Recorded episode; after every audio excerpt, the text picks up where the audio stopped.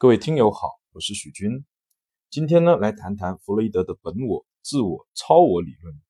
弗洛伊德认为人格的结构由本我、自我、超我三个部分构成。那什么是本我呢？是指原始的我，遵循的是快乐原则，主要呢满足本能或基本的欲望。他呢不理会社会的道德和外在的行为规范，唯一的要求就是获得快乐，逃避痛苦。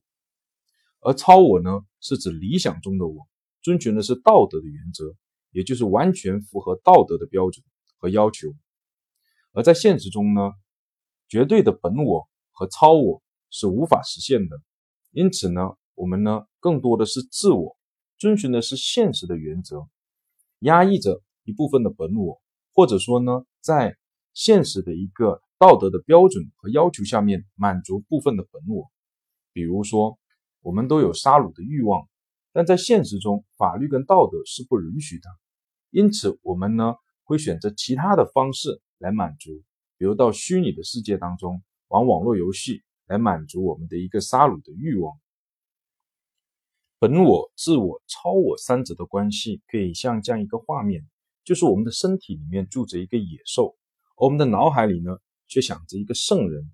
我们在不断的追求成为一个圣人。那么，临床心理表明呢，过度的追求本我和超我是人生痛苦的主要来源。好，关于本我、自我、超我就讲到这，谢谢大家。